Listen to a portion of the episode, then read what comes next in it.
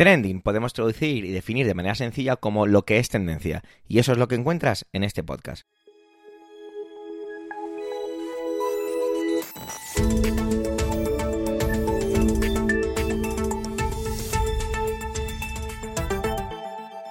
Este es el capítulo 253-253 del 11 del mes de mayo de 2023 y cuenta con las intervenciones de Manuel Castaño, Antonio Rentero, Eduardo Norman y un servidor, Javier Soler, que también hago un poquito de presentador. Trending es tu podcast de noticias semanal. Adelante. Esta semana comienza Manuel y lo hace con el acuerdo para el empleo y la negociación colectiva, un trending grande de peso y de muchísima importancia, así que no voy a comentar nada más al respecto. Os dejo con su intervención, que es la más de interesante. Adelante, Manuel.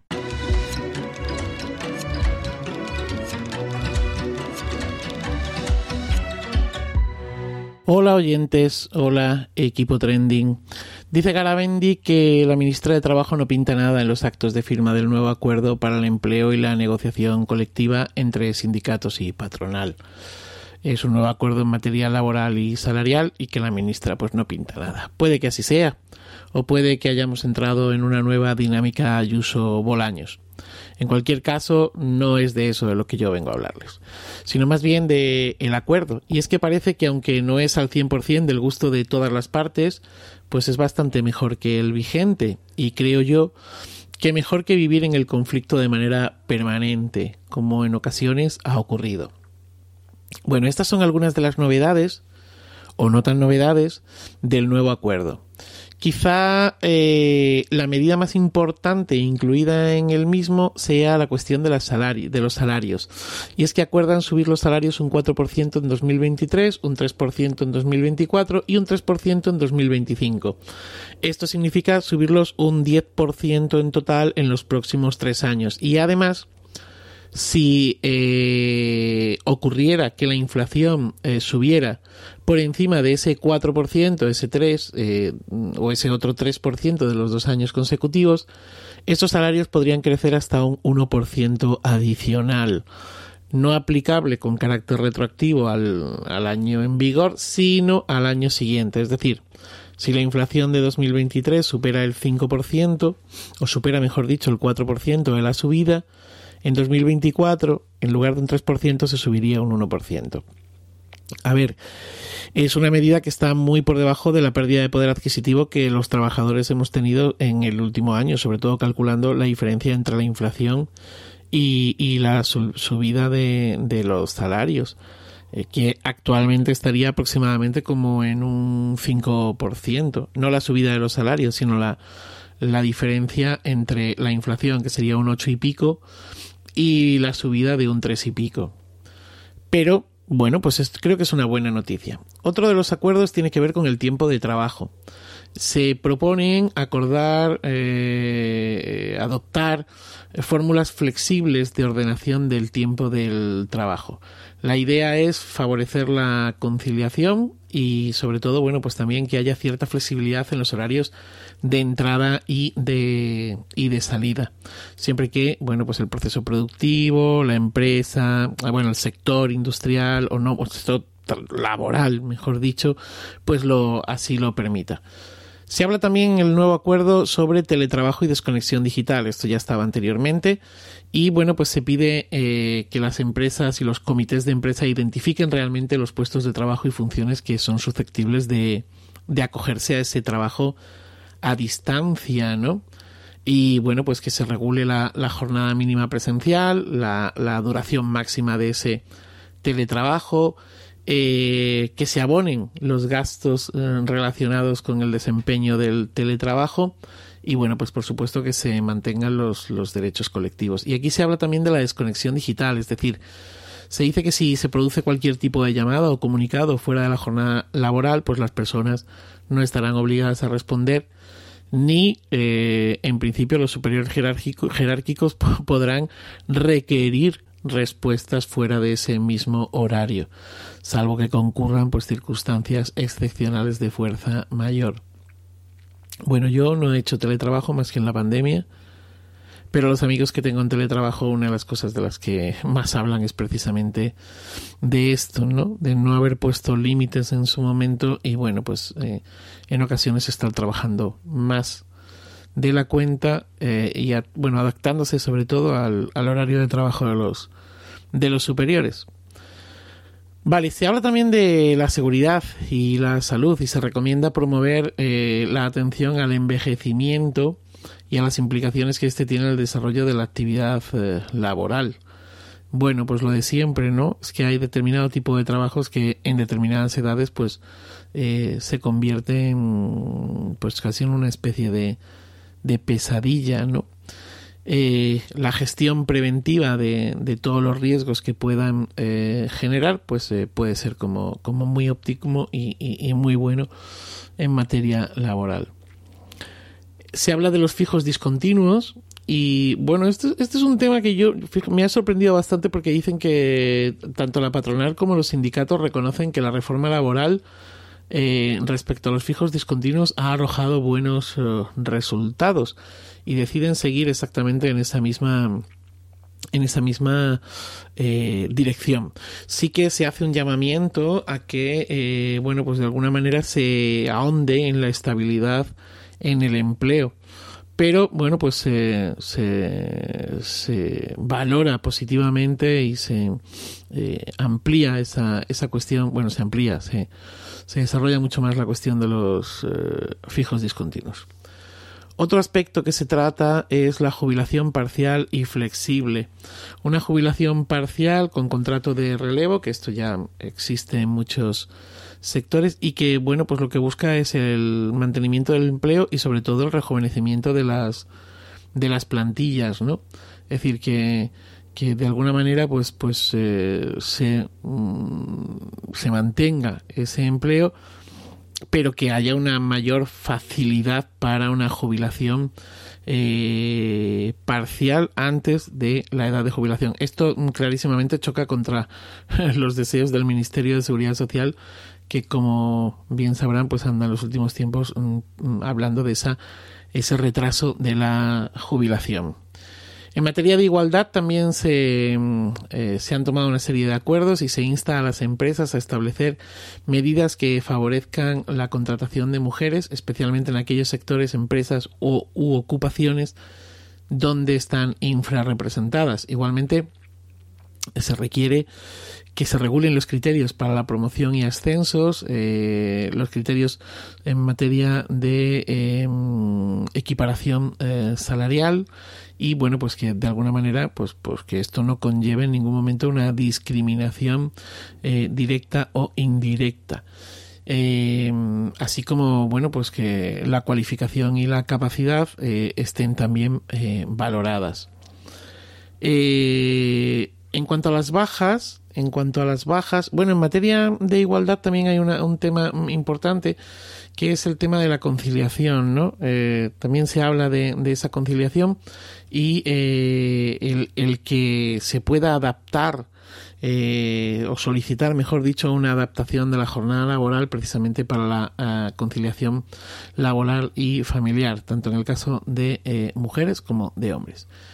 En cuanto a las bajas, eh, bueno, pues hay cierta preocupación en ambos ámbitos, tanto en empresarios como en sindicatos, por todo lo que son la eh, incapacidad temporal derivada de contingencias comunes, en el sentido de que, eh, bueno, pues que es, que es grande. Y entonces se piden cierta, que se establezcan ciertas líneas de actuación que mejoren la salud de las personas trabajadoras. Mm, yo esto no lo veo muy claro, la verdad y no sé muy bien cómo se va a poder desarrollar esto posteriormente. También solicitan o instan a la Administración a llegar a convenios con las mutuas para que puedan realizar pruebas diagnósticas, tratamientos terapéuticos, rehabilitadores, precisamente que, prevengan bueno, y que de alguna manera eh, subsanen esas contingencias eh, comunes. Eh, y especialmente aquellas que son de origen traumatológico. Se habla también de la formación, de la capacitación y sindicatos y patronal insisten en la necesidad de una formación continua y de facilitar la recualificación de los trabajadores. ¿Para qué? Pues para que puedan transitar de un sector eh, a otro. Y es que, bueno, pues hay sectores con excedente de mano de obra y sectores en los que falta, hay una eh, carencia de mano de obra. De manera que se pueda, de alguna manera, eh, bueno, pues pasar, ¿no? De un, de un sector a otro esa mano de obra previa recualificación de, bueno, pues de los interesados. Y por último, bueno, se hablan de más cosas, ¿vale? Incluso se habla de eh, que hay sectores en los que eh, la mano de obra es escasa, escasísima y los sindicatos lo achacan fundamentalmente a los bajos salarios, mientras que, bueno, los empresarios dicen que el problema es bastante más, más general. Pero decía que por último, eh, se habla de la inteligencia artificial y es que, bueno, pues eh, yo creo que una de las cosas que nos hemos planteado muchos, ¿no? Es hasta qué punto la inteligencia artificial iba o podía de alguna manera restar puestos de trabajo. Es cierto que detrás de la, esa inteligencia artificial siempre tiene que haber, siempre o de momento casi siempre, siempre tiene que haber personas, pero claro, también es cierto que mm, igual hay determinado tipo de empleos que los pueden desempeñar es precisamente estas eh, inteligencias artificiales. Tanto los empresarios como los sindicatos son sensibles a esta cuestión y bueno pues eh, pues eh, instan a que eh, comités trabajadores y sobre todo empresas anden con cuidado en todo esto no insta a las empresas a facilitar información transparente y entendible sobre los procesos en los que se están utilizando IAs y eh, si estos procesos en los que se están utilizando IAs pues eh, de alguna manera repercuten en, un menor número de recursos humanos o al revés, ¿no? Eh, si precisamente lo que están haciendo es generando un mayor número de puestos de trabajo. Como decía al principio, quizá no sea la negociación colectiva ni el acuerdo para el empleo eh, que estén, en el que estén al 100%, vamos, creo que nunca van a estarlo, ¿no? sindicatos y patronal. Eh, pero sí que es cierto que yo creo que se dan una serie de avances o que continúan con, bueno, pues que se siguen repensando cosas que ya estaban en acuerdos anteriores y aparecen otras eh, nuevas. Y nada más, pues que mm, feliz día y feliz vida.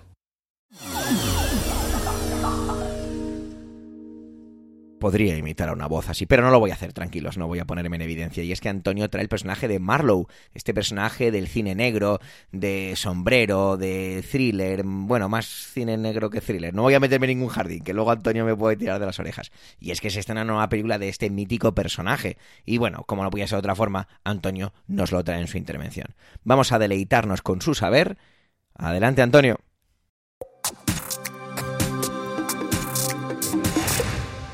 Saludos, soy Antonio Rentero y esta semana en Trending quiero hablaros de Marlowe, Philip Marlowe, un personaje de ficción que de la literatura no tardó en pasar al cine y que muchos conoceréis con el rostro de Humphrey Bogart gracias a la película El sueño eterno. Este, este personaje literario, obra de Raymond Chandler, llega esta semana a las pantallas con la película que le da apellido, Marlowe, una película dirigida por Neil Jordan y en la que el famoso detective privado está interpretado por Liam Neeson, ya sabéis, casi un género cinematográfico en sí mismo. El propio Humphrey Bogart también encarnó en el cine, en películas como El halcón maltés, a otro de los grandes nombres de la novela detectivesca del género negro, como es Sam Spade, obra del no menos mítico Dashiell Hammett. Pues bien, uniendo a Dashiell Hammett perdón, Dashiell Hammett y a Raymond Chandler, uniendo a Sam Spade y a Philip Marlowe, todos ellos con el rostro en algunas películas de Humphrey Bogart, se configura el paradigma del detective, por un lado de la literatura de género negro y por otro lado también del cine de género negro. Yo os animo a acercaros tanto a las películas como a las novelas, porque bueno, son múltiples las adaptaciones cinematográficas que hacen que estos dos personajes literarios hayan adquirido una dimensión mítica en el cine. casi cualquiera de las versiones en película le hace justicia a los personajes literarios, pero de verdad, dejaos sorprender por ellos, descubriréis, por un lado, que eh, eh, ese paradigma del personaje duro, que en décadas posteriores, eh, si estamos hablando de películas de los años 30 y 40, y, a partir de ahí ya es cuando se genera ese, ese gran mito cinematográfico que hace que muchos tengamos o hayamos tenido el referente fílmico antes que el literario. Y lo bueno, como digo, de que sea este el caso, de que primero llegues a estos personajes, a este género a través del cine, es que has tenido tiempo para ver a los hijos, en muchos casos, bastardos de estas creaciones, tanto literarias como cinematográficas. De hecho, no os voy a decir que John Wick es hijo de Philip Marlowe, pero en cuanto a, lo expeditivo y lo duro, desde luego algo hay. El personaje, y lo pongo así, el personaje y no los personajes, que eh, el propio Liam Neeson interpreta en algunas de sus películas, también beben un poco de ese personaje un poco cínico, duro, eh, en, ocasiones con algunos rasgos incluso de ternura, inteligente, con también algunos momentos de un humor muy sarcástico y muy irónico. En el caso de Philip Marlowe, en el caso de Sam Spade, eh, digamos que es todavía más ácido y, todavía más, eh, más duro, pero en cualquier caso hay un elemento común a todos estos personajes del género negro, obra de Dashiell Hammett y de Raymond Chandler, y es que hay una cierta crítica social. Si esta semana vais a ver la película Marlowe, como digo, dirigida por Neil Jordan, protagonizada por Liam Neeson, descubriréis algo que ya habéis visto en películas procedentes de novelas que son herederas de toda esta corriente. Si os acordáis de esa obra maestra instantánea que era LA Confidential, ya teníamos ahí algunos elementos que ahora se recuperan en esta película, que por cierto, por terminar de rizar el rizo, es una adaptación no de una novela del creador de Philip Marlowe, no es una novela de Raymond Chandler, sino una novela de otro de los grandes nombres de la literatura negra y policíaca, con el alias de eh, John Banville tenemos a un eh, personaje que escribe también como Benjamin Black. Y, en ambos, eh, con ambas caracterizaciones, con ambas identidades literarias, ofrece novela policíaca y novela de género negro con, bueno, con una calidad elevadísima. Pues bien, a este autor, por cierto, Premio Príncipe de Asturias de las Letras, hace ya unos cuantos años, se le encargó por parte de los herederos de Philip Mar, perdón, sí, de, de Raymond Chandler, que escribiera una nueva novela de Philip Marlowe, La rubia de los ojos negros. Pues bien, esa es la novela que bebiendo un poco de las características clásicas del género negro literario, este gran autor adaptaba de forma casi recreando tono, estilo y tema, y por supuesto sin traicionar en absoluto al personaje, que ahora nos llegan al cine.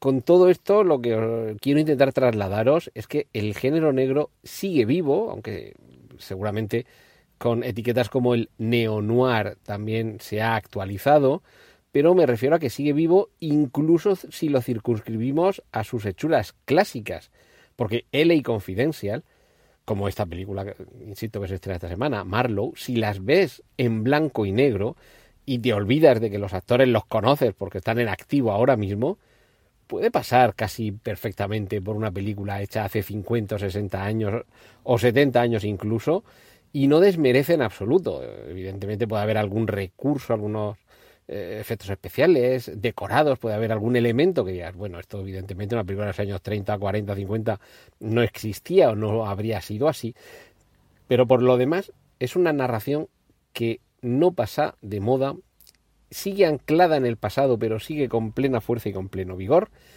y que espero que la llegada de estas películas modernas, hundiendo sus raíces en géneros que ya tienen unas cuantas décadas a sus espaldas, a algunos os haga que os pique el gusanillo para que emprendáis la marcha y desde este autor y su seudónimo, ya digo, John Banville barra Benjamin Black, o las novelas originales, tanto de Raymond Chandler como de Dashiell Hammett, empecéis y a partir de ahí, bueno, James M. Cain, el Elmore Leonard, por venirnos autores más modernos, pero en fin, que el género negro nunca muere, sigue más vivo que nunca y creo que hay que darle siempre una oportunidad, porque ya sabéis que gracias a uno de estos personajes, a una de estas películas, a una de estas novelas, a uno de estos creadores, tenemos esa mítica frase con la que acababa el halcón maltés.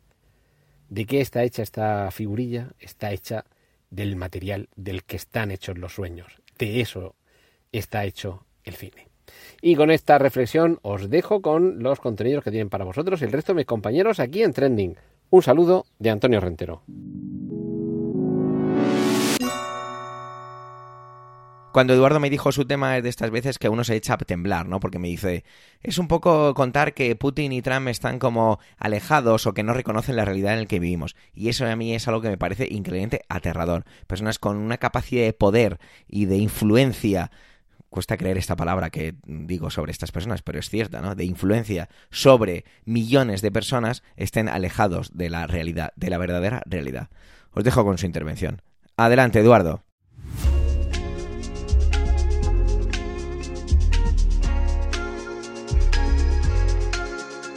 Vengo hoy a hablaros de dos sucesos mm, aparentemente independientes, pero que para mí están bastante enlazados. Por una parte es la condena por parte de un tribunal civil, es decir, no tiene consecuencias penales, solamente económicas, eh, a Donald Trump eh, como culpable de abusar sexualmente de la escritora eh, Jean, Carroll. Él dice, que aquí es donde, a donde voy yo, que él ni siquiera conoce a esta señora, que no la ha visto en su vida y que no tiene nada que ver. Mm, si le ha pasado algo, él no ha tenido nada que ver. Por otra parte, tenemos a Vladimir Putin, que en el Día de la Victoria, que conmemora la, victoria mm, rusa, bueno, soviética, mejor dicho, en la Segunda Guerra Mundial, pues en el Día de la Victoria le ha dicho que, que el hombre, que, que la guerra está Em, bueno, por una parte que está ganada, pero por otra parte que, em, hay un, un complot por parte de Occidente para desatar una guerra contra Rusia. Y que Rusia es poco menos que, vamos, que un niño en el colegio con, al que le están haciendo bullying y le pegan ahí entre todos los compañeros. Em, si os dais cuenta, aquí hay un aquí hay un hilo común, es decir, no, no querer reconocer la verdad. En el caso de Putin, tiene lógica porque evidentemente eh, aquí Putin, si se, si se, quiere mantener donde está, mm, tiene que, hacer ver que todo va bien, que, en realidad él está defendiendo a Rusia de la malvada Europa y el malvado Occidente, ¿no? Y que si no se hace lo que se está haciendo, lo más probable es que, vamos, que la OTAN se llene de países en contra de Rusia y vamos, de aquí a poco en Rusia estén cantando el himno estadounidense, ¿no? Yo eso lo puedo entender. Eh, esa forma de actuar la puedo entender. Ahora, lo de Trump, mm, sinceramente, mm, puedo entender que digan, no, las cosas no ocurrieron así, eh, hubo un malentendido, mm, fue consentido, pero ya después hecho atrás. Todo ese tipo de cosas que me parecen lamentables, por otra parte. Pero digamos que, que no niegan la o sea, que no niegan que hayan sucedido las cosas. Sencillamente niegan que hayan sucedido de una forma en concreto. Pero es que este hombre niega la mayor, es que dice que no la conoce. Lo cual para mí carece totalmente de sentido, porque mm, me parece más creíble, aunque yo creo que a los mm, patriotas de Trump se la pela totalmente, mm, que sea creíble o no sea creíble, ellos si lo dice Trump es palabra de Dios y a tomar por saco. Pero me parece más creíble decir, no, las cosas no sucedieron así, eh, aquí ha habido una injusticia hacia mí, esto, no sé, millones de cosas que se nos pueden ocurrir, ¿no? Em, ¿Y por qué, por qué, creo que están entrelazados? Pues por esto, por esta forma de negar la, verdad, que es una forma de hacer política que a día de hoy está muy de moda. Eh, en España tenemos ahora mismo un caso que es el de el del 2 de mayo, ¿no? En que un ministro intentó acceder al palco de autoridades, además para presidirlo, em, de la celebración del 2 de mayo y mm, una persona de protocolo, una, una encargada de protocolo del, de la Comunidad Autónoma de Madrid se lo, eh, impidió y eh, ahora estamos en es que yo tenía derecho, es que usted no estaba invitado, es que no sé qué, es que no sé cuánto, ¿vale? esto de negar que hacemos, yo, creo que yo he hablado ya de esto, por lo menos de la parte mm, que voy a mencionar ahora mismo, eh, yo he hablado ya aquí, seguro, que es el reconocer los hechos. Reconocer lo que hemos hecho, ¿vale?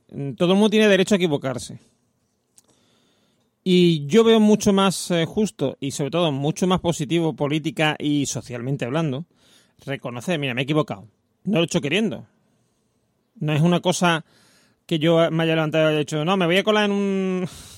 voy a hacer un mecano, ¿no? me colé en tu fiesta, no. Eh, o no voy a... Mm, o, me levanto y digo, bueno, pues como me van a... me mm, están, o sea, están impidiendo que yo invada Rusia, por Rusia, pues me voy a dar... No, esto no es así. Quiero decir, todo el mundo sabe eh, que Rusia mm, no, está, no, no está en una guerra contra los demás, sino es una, una guerra de Rusia contra los demás, no de los demás contra Rusia. Mm, todo el mundo sabe también que mm, Trump, esta señora es el que la lleva más, digamos el que la lleva más para adelante, lo lleva al último término, pero ha sido acusado por varias mujeres de lo mismo, de abuso de tal como digo, negar que la conoce mm, es absurdo. Porque a mí me quita toda la credibilidad, porque es que está, está condenado. ¿Vale? Y además creo que no ha sido ni siquiera con acuerdo, sino que ha sido una condena. O sea, decir, él no ha querido llegar a un acuerdo, no, no, no, yo es que no la conozco. ¿Y por qué digo esto? Porque me da la sensación de que hay gente, y gente muy importante, que no está en la realidad. Que no vive en el mismo mundo que vivimos nosotros que vive en su, como yo digo siempre, en su burbuja de luz y de color, donde todo es eh, del color del cristal con que él lo mira y que los demás somos los que tenemos que apechugar. Pues sinceramente, yo creo que esto es algo que deberíamos tomar medidas. O sea, y, y, ya digo que algunas veces creo que me repito, pero creo que es creo que es importante porque es que lo vemos continuamente. Gente que no es capaz de reconocer que se ha equivocado. ¿Cómo voy yo a confiar en alguien que no es capaz de reconocer que se equivoca cuando ni siquiera está en el gobierno como Trump, que ahora mismo no está en el gobierno? ¿Cómo voy a confiar, confiar, en él como presidente? ¿Cómo? Porque es que si no reconoce que se equivoca, un día va, a bombardear, va, a bombardear Rusia, perdón, de repente, porque se equivoca, y como no eres capaz de reconocerlo, lo va a llevar hasta las últimas consecuencias porque no va a querer decir, hoy no, me he equivocado, no, no, mm, esto no está bien, entonces voy a seguir dándole a la misma tecla hasta que mmm, estalle la guerra, por ejemplo. ¿Vale? Que es lo que le ha ocurrido a Putin. Putin podía haber solucionado esto hace ya tiempo. Pero no soluciona porque, eh, es reconocer que se ha equivocado. Y él no quiere reconocer que se ha equivocado. Así que yo me despido, mm, por una parte, mm, recordando, que tengamos en cuenta cuando nos toque votar, que es dentro de poco. Vamos a tener varias ocasiones para hacerlo. Mm, como en nuestro día a día, en nuestra vida, que equivocarse es importante y que de la gente que, de la que hay que fiarse es de las que se equivoca y lo reconoce. Así que un saludo y hasta la semana que viene.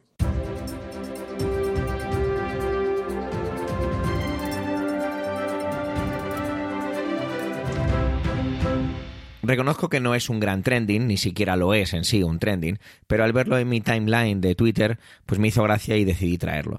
Me hizo gracia y espero que se entienda esto, porque no tiene nada de gracioso. Y es que el tweet que me asaltó, del típico que es el titular de un enlace que nos lleva a un medio, en este caso Europa Press, rezaba de la siguiente forma. Los carteros llevarán protección policial en Melilla tras ser varios asaltados por robarles el voto por correo. Y es que resulta que este martes tuvieron que empezar a reorganizarse y montar un dispositivo ya que la noche anterior varios eh, funcionarios o empleados de correos, porque correos siempre me lío un poco, son funcionarios a mitad, bueno, eh, tampoco va de eso esta intervención, eh, fueron asaltados para robar la documentación electoral del voto por correo que se está preparando porque todos sabemos que tenemos las elecciones municipales y autonómicas el próximo 28 de mayo el representante del gobierno de España en Melilla, pues se hizo una serie de declaraciones y voy a traerlas aquí textualmente y las voy a comentar un poquito. Decía que, abro comillas, está, está la responsabilidad individual que se traduce al final en el éxito colectivo, y cierro comillas. Lo hacía un poco haciendo un llamamiento al colectivo, a que, bueno, mm, es una situación totalmente anómala, la policía ya está estudiando e investigando acerca de ello, y que apelaba un poco a un poquito de conciencia social y que que supongo que colaboración ciudadana a la hora de si alguien detectaba algo, pues que por favor se pusiera en contacto o ayudaran de alguna forma.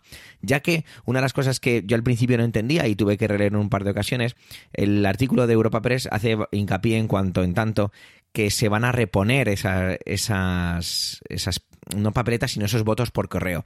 Es decir, entiendo que lo que robaron fueron el, el que la gente no pudiera hacer, no pudiera emitir el voto por correo porque robaron el material físico para poder realizarlo. Bueno, una cosa realmente curiosa. Decía también, y hablo comillas, pido a la ciudadanía que estemos a la altura de las circunstancias. Estamos en una sociedad, estamos en un país democrático, en el que cada uno puede ejercer su derecho al voto de manera libre. Cerraba comillas. Sin duda ese es el meollo del cogollo, ¿no? El meollo de la cuestión. Y es que qué personas o qué colectivos están detrás de algo así que lo que quieren es impedir que se vote o que se vote un partido en concreto. ¿Sería por ahí? ¿No sería por ahí? ¿Cuáles serían los antecedentes o más bien los, las consecuencias de algo así? Sería muy interesante ver si esto, se, si esto aumenta, aunque yo creo que no, porque si van a ir escoltados por parte de la Policía Nacional, no irá más si van a ser repuestos estos votos. Si hay, una, si hay un cambio de tendencia en el voto de Melilla, sería interesante a lo mejor recapitularlo en el siguiente bueno, rescatarlo en un siguiente trending cuando fuera las elecciones autonómicas. Quizá lo haga y quizá lo busque y a lo mejor lo traiga simplemente como un pequeño apunte. Sin embargo, es algo que llama muchísimo la atención. Y también ha utilizado una expresión que me ha parecido interesante que decía, abro comillas, seamos conscientes de la importancia que tienen unos comicios de estas características y que no entremos en estas cuestiones, que además de ilegales son desagradables. Bueno, yo creo que es un poco el. subrayan un poquito lo anterior y que hace referencia a ese. a esa gran eh, fiesta que es la, la, democracia, que es el votar. Esto lo he dicho con un poquito de ironía, me lo vais a permitir. Y tiene que ver con que todo esto huele un poco extraño. No sé, yo no sé vosotros qué opinaréis, pero sin duda es muy raro que un colectivo, una serie de personas, o a lo mejor es una gamberrada, entre comillas, por un grupo de personas que hacen este tipo de situaciones. Sin embargo, si la policía está investigando, si se va a escoltar, o se está escoltando ya, porque estamos a jueves cuando escuchas esto, y esto lleva pasando desde el lunes por la tarde, noche, que se están robando este tipo de papeletas o documentación, mejor dicho, porque es la documentación para poder emitir el voto por correo, bueno, es sin duda algo muy raro y es que la política siempre nos, nos consigue sorprender, no nos... No, normalmente no suele ser para muy bien, pero nos consigue sorprender. Estamos viviendo, y yo creo que este tipo de cosas son otro ejemplo, esa polaridad cada vez mayor entre en lo que tiene que ver con el mundo de la política y cómo los ciudadanos vivimos la política. Y ese tipo de cosas que parecen así como muy aisladas es muchas veces lo que yo pienso cuando luego echamos la vista atrás y analizamos diferentes puntos que a priori no tienen demasiada conexión y acaban teniendo algún tipo de relación. No estoy diciendo con esto que sea el detonante de algo, ni mucho menos, pero sin duda es curioso que este tipo de cosas estén apareciendo y se sumen a otro, a otras, a otras, a otras, a otras, y que ensombrezcan lo que tan duramente se ha defendido en el pasado y que ahora está siendo tan casi duramente vilipendiado. Hasta aquí una pequeñita reflexión acerca de ese robo de voto por correo.